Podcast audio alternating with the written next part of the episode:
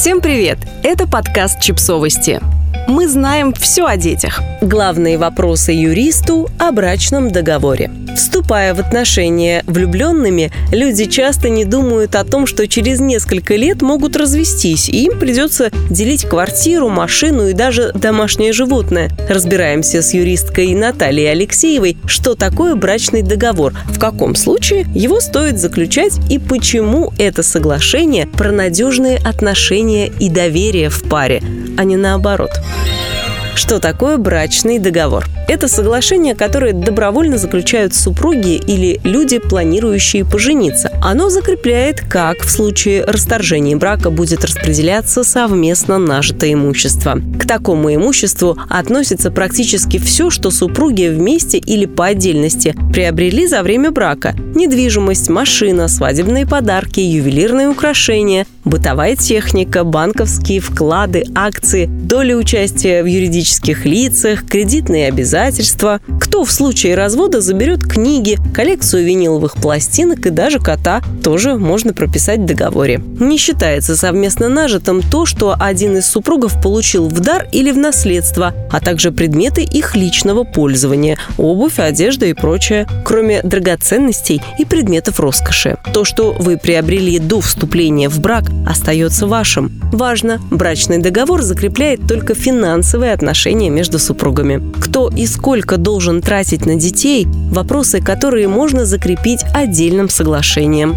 Что указывать в договоре, решают сами супруги. Вот некоторые из пунктов, которые можно зафиксировать в документе кто за что будет платить в браке. Например, муж оплачивает налог на недвижимость и услуги ЖКХ, а жена – налог на транспортные средства и страхование автомобилей. Участие супругов в доходах друг друга. Например, если муж сдает квартиру, можно закрепить, что жена будет получать какой-то процент от этой суммы. Содержание друг друга во время брака и после. Если один супруг утратил трудоспособность или потерял работу, если женщина родила, второй супруг выплачивает определенную сумму на содержание в течение какого-то периода. В соглашение можно включить и то имущество, которое партнеры приобретут в будущем. Так что желательно хранить чеки на покупки не только на случай гарантийного ремонта. Кассовые чеки через год-два выцветают. Лучше делать с них копии или фотографировать их. Расторгнуть брачный договор можно только по обоюдному согласию у нотариуса.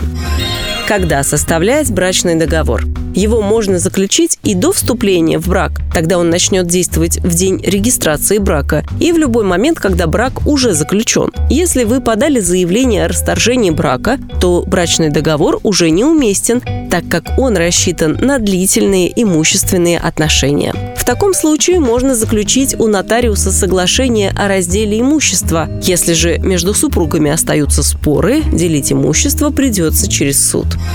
Как заключить брачный договор и что для этого нужно? Договор оформляют у нотариуса в присутствии обоих супругов. Из документов нужно иметь при себе паспорта, свидетельство о заключении брака при наличии и документы, подтверждающие право на имущество, которое хотите указать в договоре. В некоторых случаях нотариус может попросить дополнительные документы, например, выписку из домовой книги, если вопрос будет касаться квартиры или справку из банка, если будут упоминаться конкретные вклады в банке. Я рекомендую за заранее продумать и описать условия, которые вы хотите включить в договор, чтобы при оформлении не забывать каких-либо нюансов. После заключения соглашения вы можете изменить какие-то пункты, добавить или убрать, также через нотариуса при участии обоих супругов.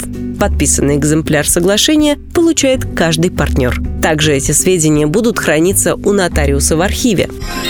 Сколько стоит заключить брачный договор? Цена складывается из фиксированной госпошлины 500 рублей и оплаты услуг нотариуса. Разница в зависимости от региона. В Москве максимально может получиться 15 500 рублей, в Казани 5 500 рублей. Я советую партнерам заранее обсудить, кто будет оплачивать эту услугу, один из них или пополам.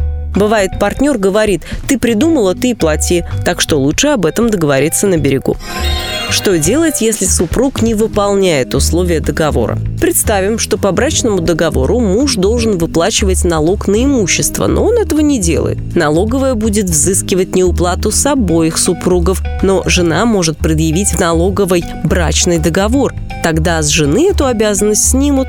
Если супруг откажется выплачивать закрепленное в договоре ежемесячное содержание, эту сумму можно взыскать через суд. Если обязательство касается не денег, а передачи какого-то имущества, исполнение этого условия тоже можно будет требовать через суд. Кстати, санкции за неисполнение обязательств тоже можно прописать в брачном договоре.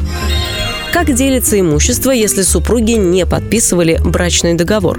Можно подписать у нотариуса соглашение о разделе имущества или обратиться в суд. Важно помнить, что срок давности по этому виду требований – три года. То есть, если вы решите потребовать свою долю у мужа больше, чем через три года после развода, суд может отказать вам, не вникая в подробности дела, только на основании пропуска срока. Процедура раздела имущества затратная, длительная и, судя по моей практике никто не остается доволен результатом. Что не так в идее, мы доверяем друг другу, поэтому нам не нужен брачный договор. Это прекрасно, если вы доверяете друг другу. Но доверие не гарантирует, что в какой-то момент между вами не возникнут споры по поводу финансов и имущества. По моему мнению, брачный договор предоставляет каждому из супругов больше свободы действий, доверия и уверенности в завтрашнем дне, с брачным договором вы точно знаете, на что можете претендовать в случае развода, и быть уверенной, что вас не лишат того, на что вы имеете право. Инициатива по составлению брачного договора была моей. Я озвучил ее еще до вступления в брак. Это было неотъемлемым условием для вступления в брак. Почему я принял такое решение? У нас с женой разный подход к инвестициям, кредитам, стратегическому видению. А еще брачный договор – это страховка от гипотетической возможности шантажа и рейдерства. Также это более предсказуемая наследственная история – Тут самое главное осознавать, что вложения, прописанные в договоре, имеют четкую классификацию – инвестиционную. Это не наносит никакого ущерба семье и не создает ей рисков. Огромный плюс брачного договора в том, что он нагружает кредитный рейтинг только одного партнера. И гипотетически мы можем взять в два раза больше кредитов, ипотек и так далее. В случае общедолевой собственности каждая покупка капает в долг в полной мере каждому из партнеров. Что делать, если партнер отказывается заключать брачный договор? Не думаю, что отказ партнера – показатель того, что он намеревается обобрать вас до нитки в случае развода. Для начала я бы предложила выяснить у него причины отказа, он может не знать, для чего нужен брачный договор, не понимать его выгод, бояться, что его оставят ни с чем. Затем рассказать ему, какие условия вы хотели бы закрепить в договоре, посоветовать ему для уверенности проконсультироваться с юристом и добавить свои условия. Однако, если и после всех обсуждений он отказывается, настаивая, что муж и жена должны доверять друг другу, я бы задумалась, стоит ли этому человеку доверять. Если он не готов открыто говорить с вами о финансах и имуществе, стоит ли связывать с ним будущее? Заключение брачного договора – это как раз показатель взаимного доверия и уважения партнеров, в отличие от устных заверений, которые в случае конфликта и развода в суде не будут иметь никакого значения.